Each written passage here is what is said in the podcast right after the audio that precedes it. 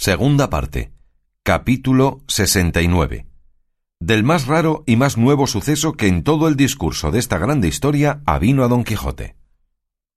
Apeáronse los de a caballo, y junto con los de a pie, tomando en peso ya arrebatadamente a Sancho y a Don Quijote, los entraron en el patio, alrededor del cual ardían casi cien hachas puestas en sus blandones, y por los corredores del patio más de quinientas luminarias, de modo que a pesar de la noche que se mostraba algo escura, no se echaba de ver la falta del día. En medio del patio se levantaba un túmulo como dos varas del suelo, cubierto todo con un grandísimo dosel de terciopelo negro, alrededor del cual, por sus gradas, ardían velas de cera blanca sobre más de cien candeleros de plata, encima del cual túmulo se mostraba un cuerpo muerto de una tan hermosa doncella que hacía parecer con su hermosura hermosa a la misma muerte. Tenía la cabeza sobre una almohada de brocado, coronada con una guirnalda de diversas y odoríferas flores tejida, las manos cruzadas sobre el pecho y entre ellas un ramo de amarilla y vencedora palma. A un lado del patio estaba puesto un teatro, y en dos sillas sentados dos personajes, que por tener coronas en la cabeza y cetros en las manos, daban señales de ser algunos reyes, ya verdaderos o ya fingidos. Al lado de este teatro, a donde se subía por algunas gradas, estaban otras dos sillas, sobre las cuales los que trujeron los presos sentaron a don Quijote y a Sancho, todo esto callando, y dándoles a entender, con señales a los dos, que así mismo callasen. Pero sin que se lo señalaran, callaran ellos, porque la admiración de lo que estaban mirando les tenía atadas las lenguas.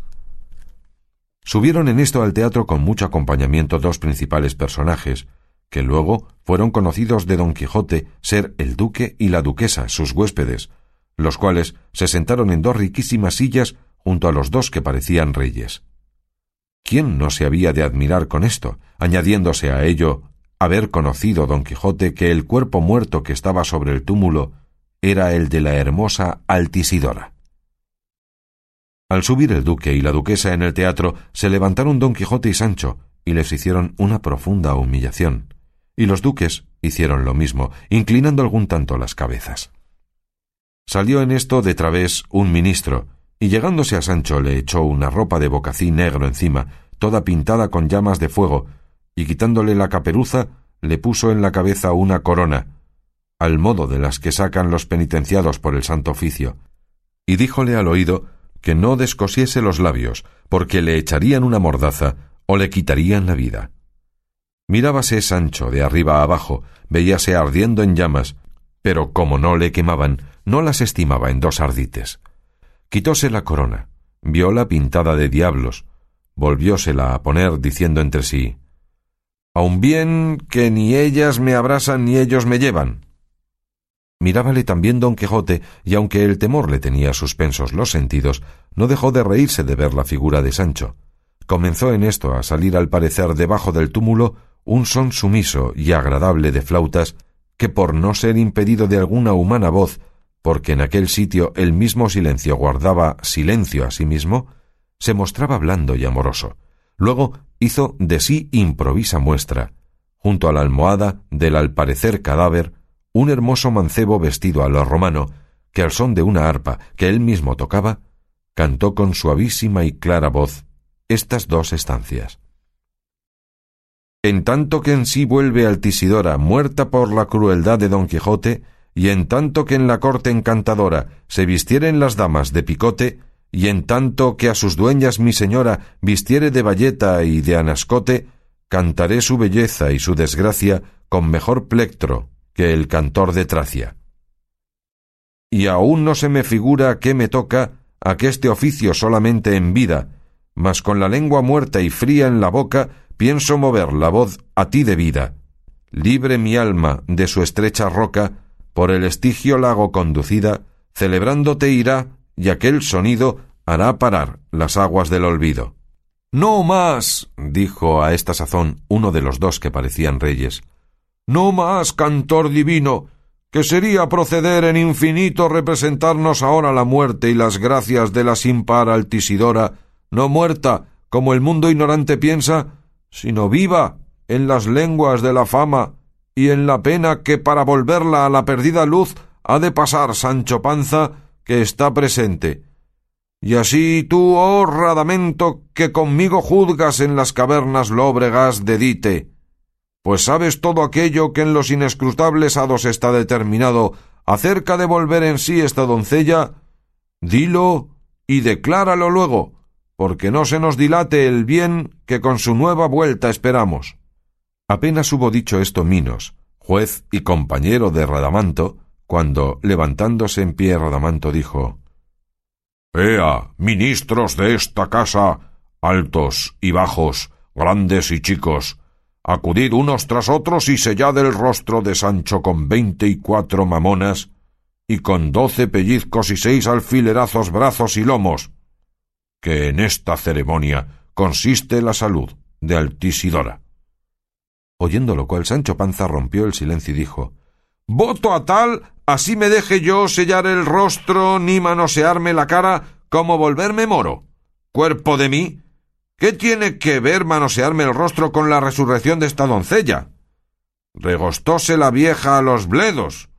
Encantan a Dulcinea y azótanme para que se desencante.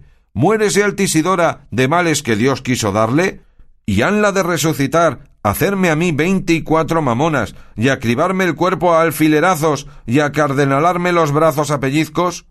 Esas burlas a un cuñado, que yo soy perro viejo, y no hay conmigo tus tus. Morirás, dijo en alta voz Radamanto. Ablándate, tigre, humíllate, nembro soberbio, y sufre y calla, pues no te piden imposibles, y no te metas en averiguar las dificultades de este negocio, Mamonado has de ser, acribillado te has de ver, pellizcado has de gemir. Ea, digo, ministros, cumplid mi mandamiento. Si no, por la fe de hombre de bien, que habéis de ver para lo que nacistes. Parecieron en esto que por el patio venían hasta seis dueñas en procesión una tras otra, las cuatro con antojos y todas levantadas las manos derechas en alto, con cuatro dedos de muñecas de fuera para hacer las manos más largas, como ahora se usa. No las hubo visto Sancho, cuando bramando como un toro dijo Bien podré yo dejarme manosear de todo el mundo, pero consentir que me toquen dueñas, eso no. Gatéenme el rostro como hicieron a mi amo en este mismo castillo. Traspásenme el cuerpo con puntas de dagas buidas. Atenácenme los brazos con tenazas de fuego que yo lo llevaré en paciencia, o serviré a estos señores. Pero que me toquen dueñas, no lo consentiré si me llevase el diablo.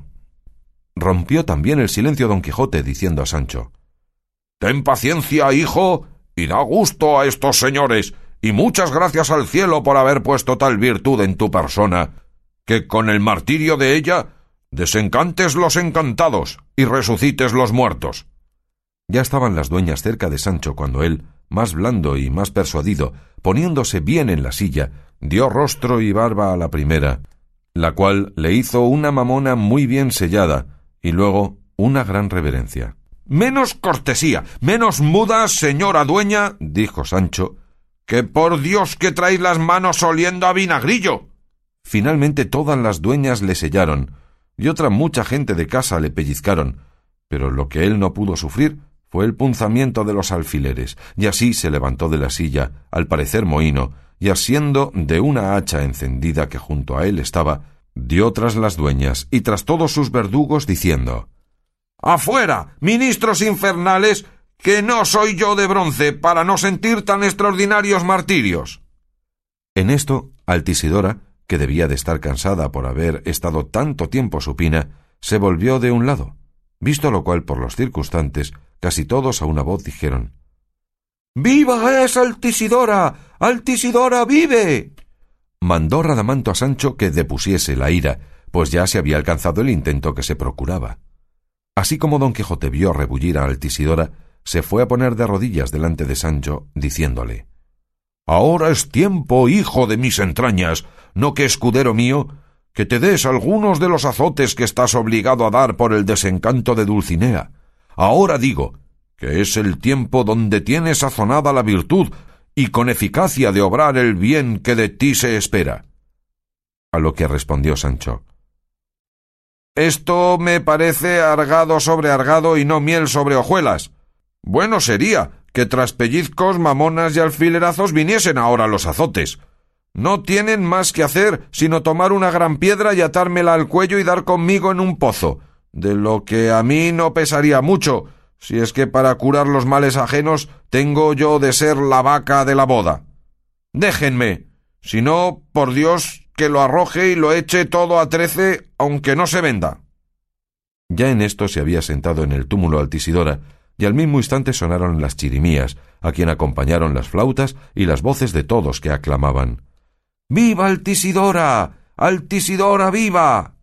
Levantáronse los duques y los reyes Minos y Radamanto, y todos juntos, con don Quijote y Sancho, fueron a recibir a Altisidora y a bajarla del túmulo, la cual, haciendo de la desmayada, se inclinó a los duques y a los reyes, y mirando de través a don Quijote le dijo Dios te lo perdone, desamorado caballero, pues por tu crueldad he estado en el otro mundo, a mi parecer, más de mil años, y a ti Oh el más compasivo escudero que contiene el orbe, te agradezco la vida que poseo. Dispón desde hoy más, amigo Sancho, de seis camisas mías que te mando para que hagas otras seis para ti, y si no son todas sanas, a lo menos son todas limpias. Besóle por ello las manos Sancho, con la corona en la mano y las rodillas en el suelo.